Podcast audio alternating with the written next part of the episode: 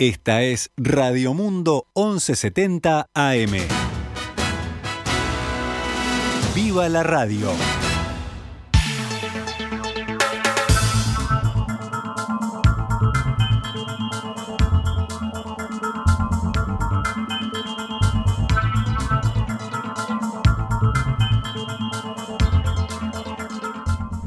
12 horas 14 minutos, damos comienzo a una nueva edición de Noticias al Mediodía en este lunes 3 de enero del año 2022. No es cualquier edición, es la primera de este 2022 en la que recibimos oficialmente, ya la tuvimos el viernes, Agustina, Robeta, buen día, buen mediodía para vos, Agus. Buen mediodía, Gaby, para ti, para toda la audiencia y ahora sí, oficial, ya está. Se inició el 2022, ya hicimos prueba el viernes y ahora Nueva temporada, nueva temporada de Noticias al Mediodía.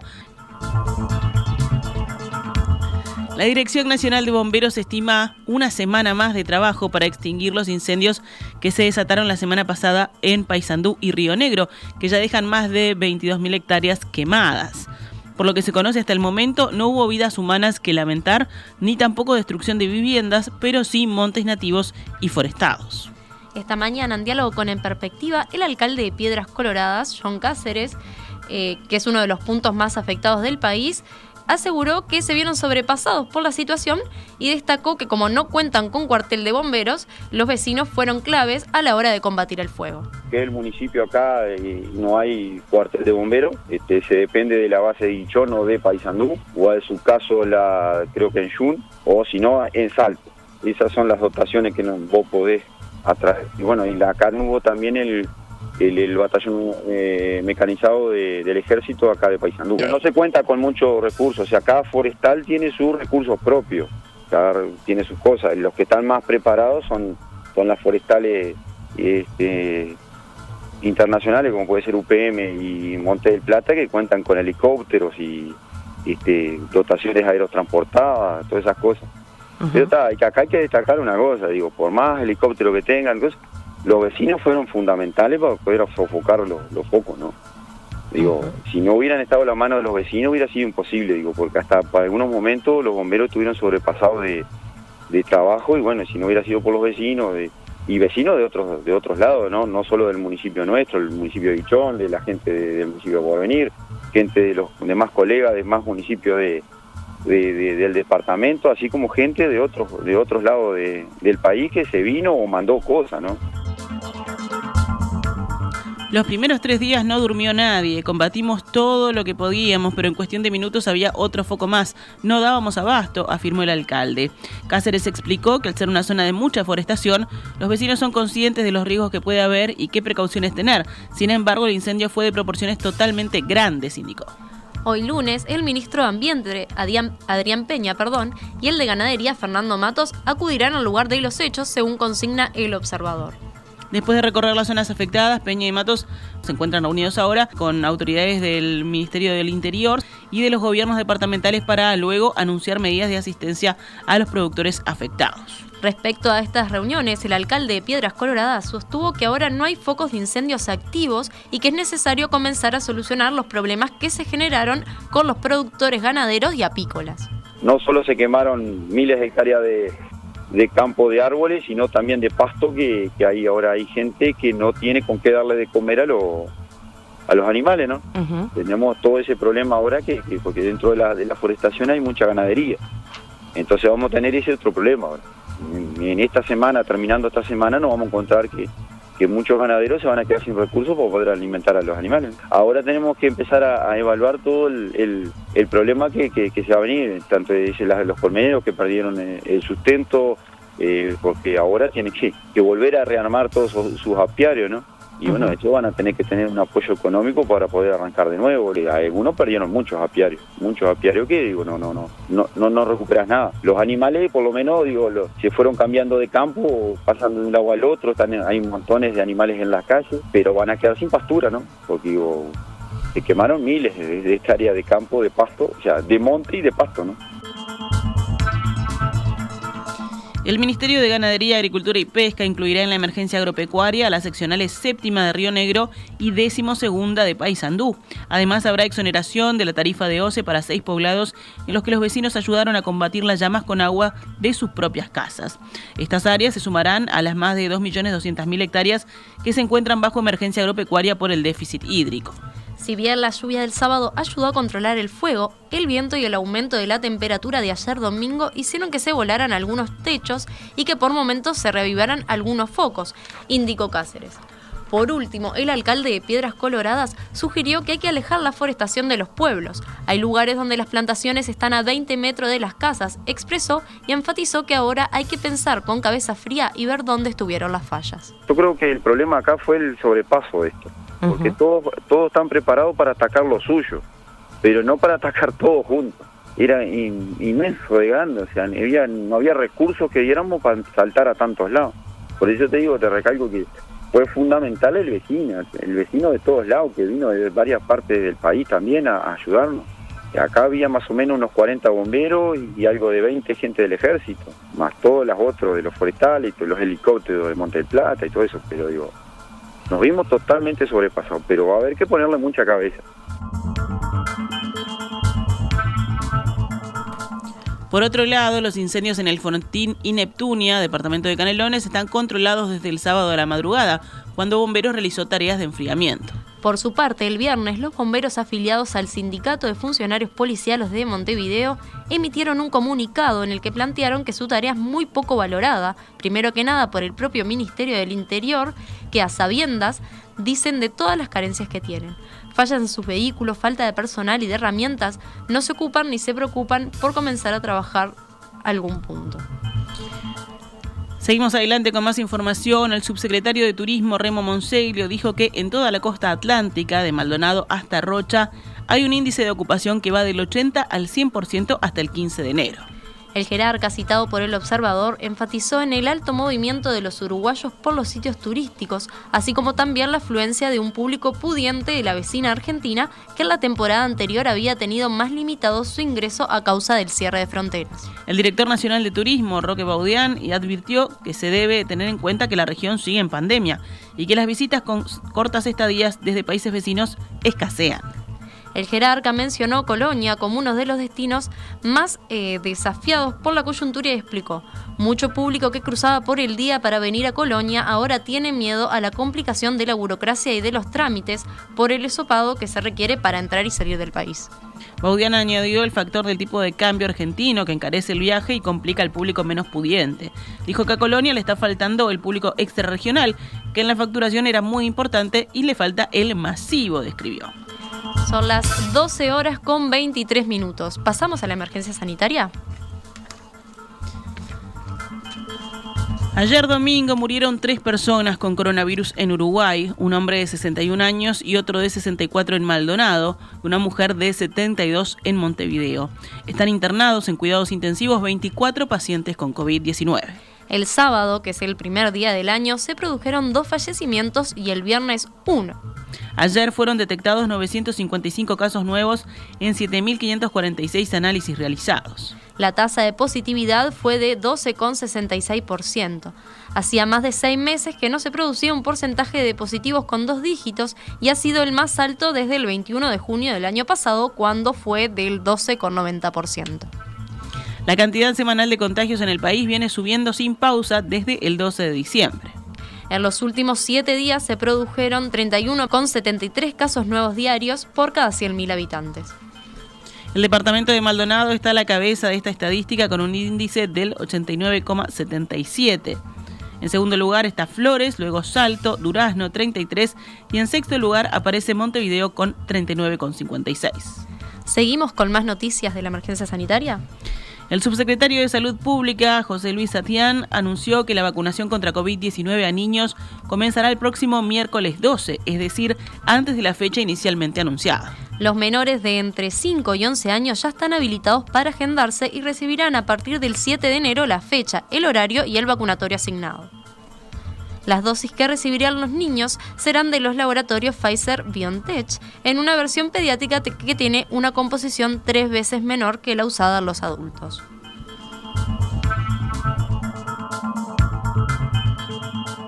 ¿12 horas 25 minutos? Vamos al panorama nacional. El presidente del directorio del Partido Nacional, Pablo Iturralde, dio un mensaje este domingo a la militancia blanca en contra de la derogación de 135 artículos de la ley de urgente consideración. Iturralde pronunció un discurso en el acto de su partido con motivo de los 157 aniversario de la denominada Heroica Defensa de Paysandú, que recuerda cada año el fusilamiento de Leandro Gómez. Que hemos venido para cambiar las cosas, estamos seguros que vamos a tener la forma de poder brindarle al Uruguay las herramientas necesarias para mantener nuestra libertad. No queremos nunca más que nos coarte la libertad. No queremos nunca más que nos limiten unos pocos las grandes libertades de todos los uruguayos. Por eso, con este gobierno y a seguir luchando, como lo ha dicho Estefan y como lo dijo Gerardo, vamos a seguir peleando cada día y hoy la defensa es la ley de urgente consideración. A cada uruguayo, a cada servidor, a cada héroe anónimo, decirles que el partido va a estar en la cancha permanentemente hasta el 27 de marzo. Continuamos con más información. El diputado de Cabildo Abierto, Martín Sodano, dijo que el secretario de la Junta Nacional de Drogas, Daniel Radío, del Partido Independiente, no está a la altura del cargo. Radio manifestó en nota de la semana pasada con el diario El Observador que el proyecto de internación adictos, aprobado recientemente a iniciativa de la coalición de gobierno, no soluciona nada y es perjudicial. Según el país, el cabildante Sodano replicó al jerarca expresando que Radio debería hablar con su líder político y pedirle un cargo en otro lado. Si yo fuera él, doy un paso al costado porque no está dando la talla, dijo el cabildante. La opinión de Sodano se suma a la de otros políticos de la coalición multicolor que cuestionan al secretario de la Junta Nacional de Drogas. El mismo medio consigna que diputados oficialistas de la Comisión de Adicciones se pusieron de acuerdo para convocar a Radio a una reunión junto con el presidente de la Junta Nacional de Drogas y prosecretario de Presidencia, Rodrigo Ferrés. El presidente de ANCAP, Alejandro Stipanisic, estimó ahora en 2 millones de dólares las pérdidas de la empresa estatal por las medidas gremiales del lunes 6 de diciembre. En una nota con el país, el jerarca señaló que la estimación se basa en el sobrecosto de la importación de gasoil, la pérdida de, de, margen de refinación a causa de la caída del promedio de procesamiento de barriles y los costos de mantenimiento. 12 horas 28 minutos. Pasamos a noticias de economía y empresa. Uruguay exportó en 2021 más de 550.000 toneladas de carne vacuna por un monto equivalente a 2.385 millones de dólares, cifras que constituyen récords históricos para el país. Estos datos, dados a conocer por las autoridades del Instituto Nacional de Carnes días atrás, son unas 140.000 toneladas más que en 2020 y 100.000 toneladas más que en 2018 y 2019. Con estas cifras, la carne representará el 25% de las exportaciones totales del país. China compró más de 350 toneladas, el 64% del total exportado.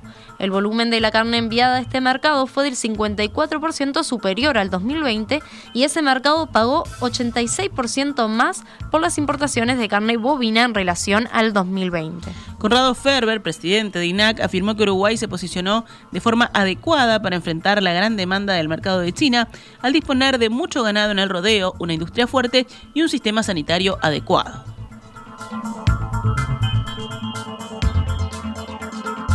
¿12 horas 29 minutos? Nos vamos con otras noticias.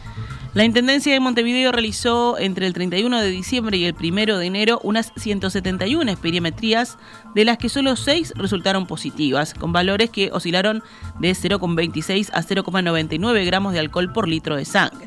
Por su parte, en relación al desarrollo del operativo del Plan Fiestas Limpieza 2021, la Intendencia anunció en un comunicado que se viene desarrollando exitosamente con una situación controlada en la ciudad.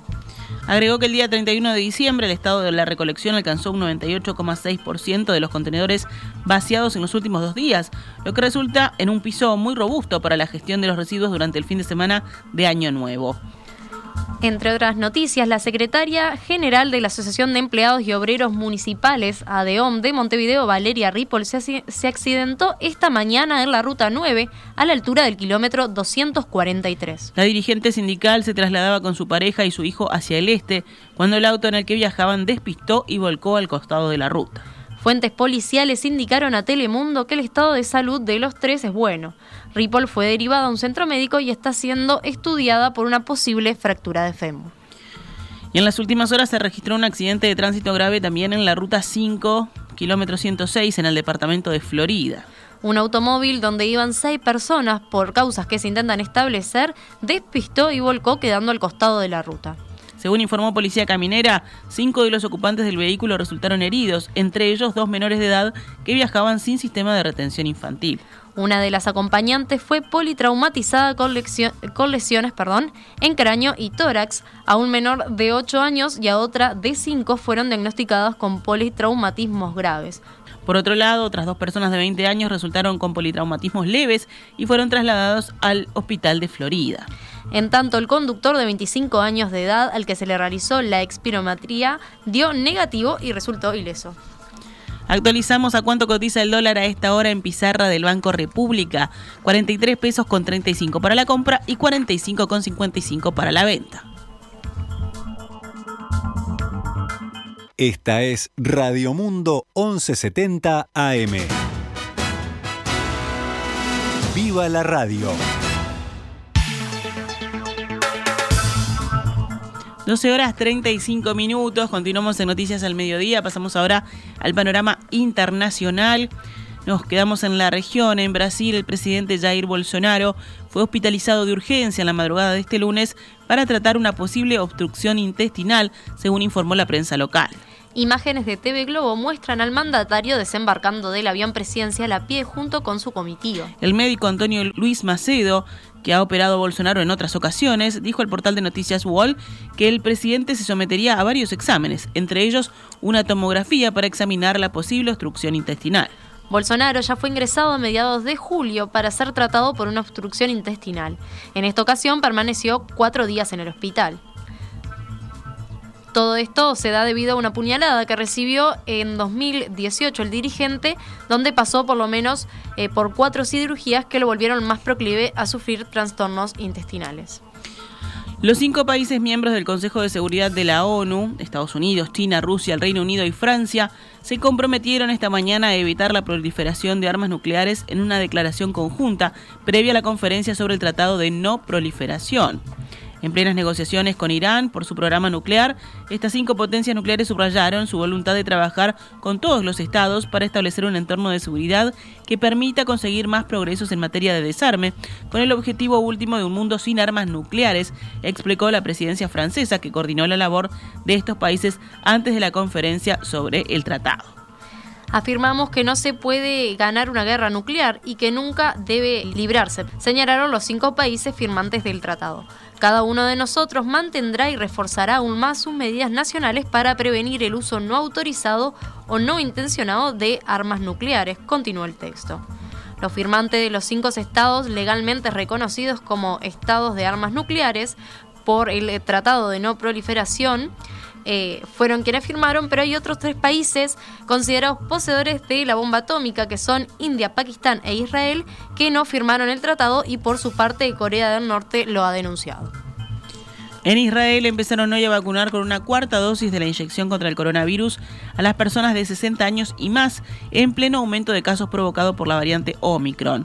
El domingo por la noche, el primer ministro israelí Naftali Bennett anunció que todos los israelíes mayores de 60 años y el personal médico podrán recibir una cuarta dosis de la vacuna contra el COVID-19 si fueron vacunados con una tercera dosis hace más de cuatro meses. El gobierno apuesta por esta cuarta dosis para intentar mitigar los efectos de la nueva ola de contagios a las personas más vulnerables. Además, Israel recibió el jueves una primera entrega de píldoras anticoronavirus de Pfizer en un momento en el que el número de contagios de COVID-19 sigue aumentando después de que se detectara el primer caso con Omicron a finales de noviembre. Cerramos casi, nos queda todavía una que es de deportes, Exacto, porque la Celeste ya tiene a su entrenador que llegó.